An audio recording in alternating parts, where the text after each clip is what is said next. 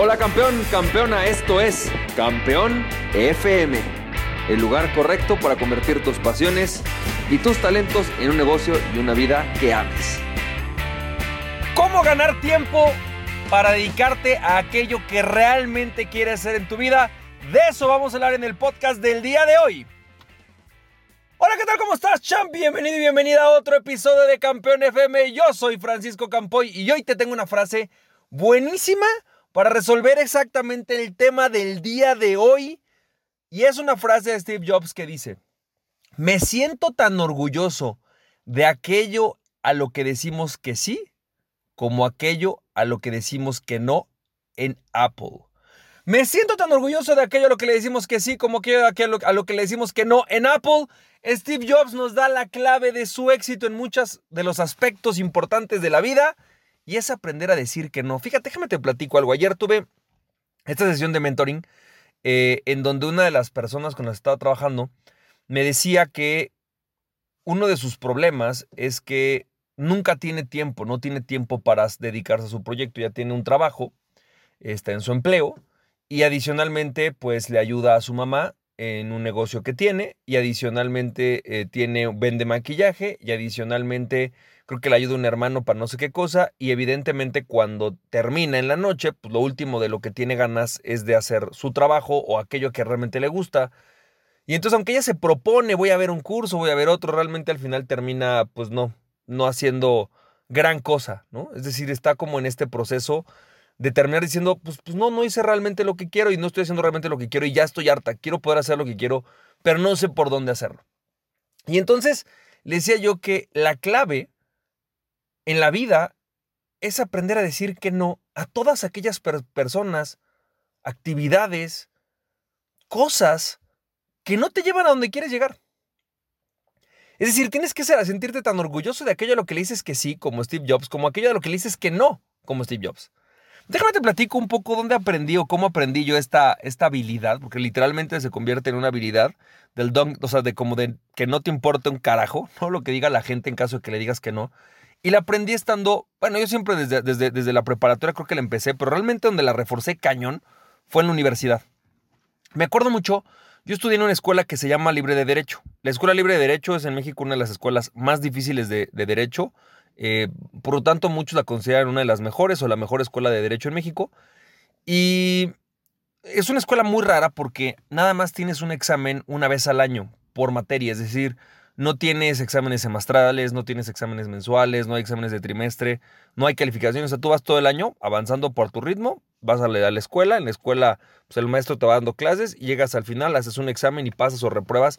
Pero es un examen e, e, estilo tesis ante tres sinodales. Literalmente es como si yo hubiera hecho como 40 tesis durante la carrera, porque cada año era literalmente un examen como de tesis. Y este, y pues se ponen muy cañones. La verdad es que es, muy interesante. Es un, es un, esquema padrísimo. Ya algún día, si quieren, platicamos de eso. Pero bueno, el punto es que cuando yo entro a esta escuela, yo definitivamente estaba decidido a ser uno de los mejores eh, abogados de México. Esa era como mi ambición. Y sabía que para hacer eso, pues tenía que saber bien del derecho. Yo no, no quería ser un ignorante de derecho, quería realmente dominar el tema del derecho. Entonces, eh, ¿qué pasa con la mayoría de los alumnos de la Libre? Pues que normalmente muchos de ellos tienen que trabajar pero otros, los que no tienen que trabajar, pues digamos que todos los días pues, se la toman de vacaciones, o sea, sales a las 10 de la mañana, regresas a las 5 de la tarde a la escuela. Entonces, a las 10 de la mañana pues, se van a desayunar, se van con sus cuates, se van a su casa, regresan. Los que viven lejos se quedan por ahí, se van de paso al centro. La mayoría de ellos de repente a lo mejor estudian una tarea que dejó algún maestro. Pero básicamente así es. ¿Sabes? Y al final del año, realmente muchos de ellos se ponen a estudiar como locos, te dan dos meses para estudiar porque, porque pues, es como muy complicado. Yo no tomé ese approach. Yo tengo un approach un poco más obsesivo y entonces lo que yo empecé a hacer fue que es que yo me llegaba, yo llegaba a la escuela, de 10 a 11 me quedaba con mis cuates desayunando y de 11 de la mañana a las 3 de la tarde estudiaba y luego de las 4 a las 5, ¿no? O sea, de, o de 2 a 3 comía y de 3 a 5 estudiaba, una cosa así, no me acuerdo exactamente el horario, pero recuerdo que más o menos me dedicaba unas 5 horas diarias a estudiar. Todos los días, todos los días, todos los días, inevitablemente. En los años en los que no trabajé, así lo hice y así me dediqué a estudiar todos los días. Y luego los sábados me dedicaba otras 5 horas en la mañana, me levantaba temprano y me ponía a leer sobre el derecho. Eso era lo que hacía. Y ese fue como, como una de las razones por las que pude pasar sin tanto problema en la escuela. Pero eh, recuerdo mucho de mis cuates, ellos llegaban, por ejemplo, yo estaba en la, escuela estudiando y ellos llegaban y, me interrumpían, ¿no? Era como, ¿cómo, ¿cómo estás? Oye, este, no sé, yo ya acabé de leer ahorita lo que, lo que nos dejó el maestro, ¿por qué no vamos a algún lado? Y entonces yo agarraba, volteé a verlos literalmente con una cara espantosa, yo creo que esa parte sí la tengo que mejorar. Y les decía como, les decía con mi manita, con un, símbolo, un, un signo que es como de espérame tantito. Y les decía, güey, estoy ocupado, estoy leyendo. Ay, bueno, pero tómate un break. No, no me voy a tomar un break. Nos vemos en cinco horas. no voy a tomar un break. Y entonces yo me dedicaba a esto, ¿no? Lo, que empezó a suceder es que poco a poco la gente, eh, yo no sé si me asumió como grosero o tal, pero poco a poco dejó de interrumpirme y ya sabían, Francisco está estudiando, ni te acerques. Con el tiempo, eh, empecé a irme a estudiar a mi casa, me empecé a dar cuenta que era más fácil para mí estudiar en mi casa que a veces hacerlo en la escuela. Entonces muchas veces me iba yo a mi casa, sacaba mis libros y me ponía a estudiar. Así que llegaba la gente en mi casa, ya sabes, mi mamá o llegaba este, la muchacha, ¿no? Eh, y llegaron y me decían, oye, este, eh, bueno, oye, no, no tendrás tal cosa. Estoy estudiando, ¿qué no ven? Les surge, es una emergencia, se está muriendo alguien, entonces no me interrumpan. No, era como, no me interrumpan. Quizás, repito, el modo a lo mejor no era el mejor, pero poco a poco fueron entendiendo y era como, bueno, pues ya está ahí encerrado. Em, pues ya, ahí se va a quedar, ¿no? No hay forma. Ahí lo vamos a dejar, se va a quedar ahí, pues bueno, pues ya, no lo vamos a poder interrumpir. Con el tiempo, en los tiempos de exámenes, algo que le pasaba a mis compañeros es que sus familiares los interrumpían en los estudios. Llegaban ellos a interrumpirlos, ¿sabes? El papá llegaba y le decía, oye, no seas malito, acompáñame a tal lado. Oye, papá, estoy estudiando por mi examen. Ay, bueno, tantito, ¿qué te importa? Y muchos accedían. Yo en mis pocos exámenes me ponía todavía peor. Era como, ahora no quiero no solamente que ni siquiera me hablen, no quiero ni que se acerquen a mi cuarto a 20 metros, ¿no? Casi, casi. Era como, por favor, no quiero nada, saber nada. Ponía música eh, a todo volumen, particularmente música clásica, y con eso me ponía a estudiar, no sé, aproximadamente unas 10 horas diarias. Literalmente eso era lo que hacía. Entonces, pues llegó un punto en donde la gente entendía que no podía interrumpirme, esa era como mi forma. Muchos de mis compañeros se iban a la biblioteca a la libre cuando sus papás no los, no los dejaban de interrumpir, pues se iban desde las 9 de la mañana hasta las 3 de la tarde a estudiar todos los días ahí, porque pues era un lugar donde los podían, podías estar estudiando, ¿no? ¿Qué fue lo que fue sucediendo cuando cuando decido dejar, o sea, ya no ser abogado y dedicarme a, emprender, lo que, lo que sucedió fue que igual empecé emprendiendo en mi casa y cuando empecé mi tienda en línea, pues fue lo mismo. O sea, ya estaban acostumbrados, o sea, por favor no me interrumpan, estoy trabajando y la gente ya estaba acostumbrada. A la fecha, en mi casa, ¿no? Por ejemplo, ahora que estoy haciendo todo desde casa otra vez, eh, sobre todo por el tema del COVID, mis hijos saben que si el papá está estudiando, pues, o bueno, no estudian, trabajando, ¿Sabes? El papá, pues no, no pueden interrumpirlo. Es como, como esa regla. ¿Qué es lo que he descubierto? Lo que he descubierto es que cuando tú aprendes a decirle que no a la gente, muchas veces se ofende, ¿sabes? Esta persona que llega y te dice, oye, no seas malito, mi hija, échame la mano con mi negocio, porque mira, yo estoy molestada. Realmente es, mamá, no puedo, porque si te ayudo a ti para esto, dejo de ayudarme a mí para lo que quiero. Voy a dedicarme tiempo a lo mío. Mi mejor forma de ayudarte va a ser que si me va bien en lo mío, a lo mejor te te presto una lana, o te apoyo, te eche ganas, o a lo mejor sí te voy a ayudar una hora a la semana. Decide, esta hora te la voy a dedicar a ti y no va a haber más. ¿Sabes? Muchas veces esto hace que la gente se sienta ofendida. hay mucha gente, mucha gente en mi historia que ha dicho como, ay, es que no me quisiste ayudar, ay, es que no quisiste hacer lo que yo necesitaba. Pero al final, la realidad es que es un acto tremendamente amoroso decir, yo no puedo, necesito enfocarme en lo mío, mi mejor forma de ayudarte es enfocándome en lo mío y que si yo con lo mío puedo, te ayude un tiempo, te dedique una hora, te dedique un espacio específicamente diseñado para eso y va a ser ese, ese espacio y ya. Pero no más que eso y no le puedo, como tengo un espacio de una hora a la semana para ayudar a alguien, si lo agarraste tú ya no se lo puedo dar a nadie más, ¿sabes?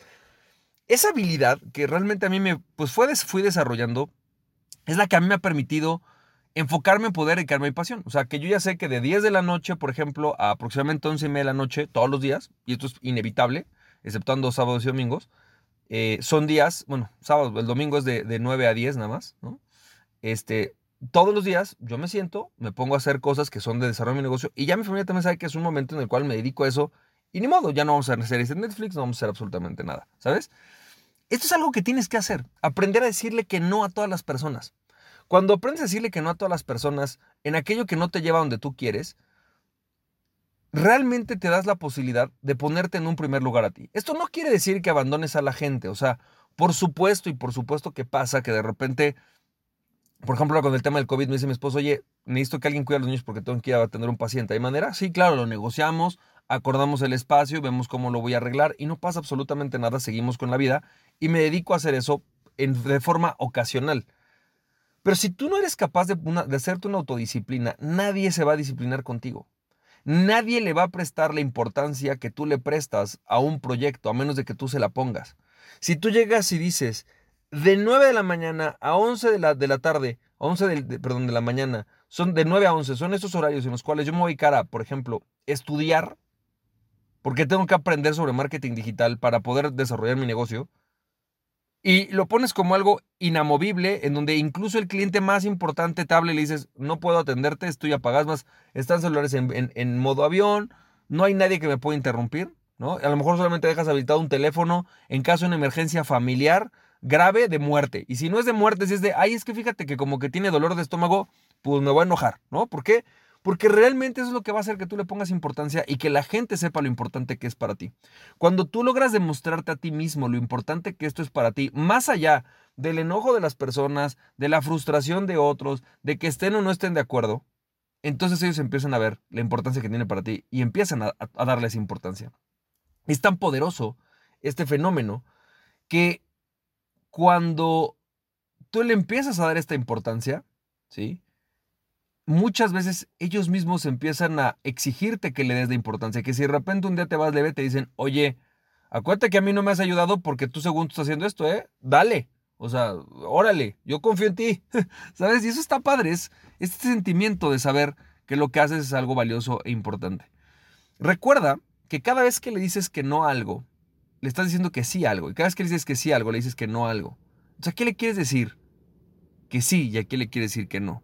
Cuando tomas todo aquello que se te presenta, todas las oportunidades de negocio, todos los posibles productos, le vas a decir que sí a algo y le vas a decir que no a algo.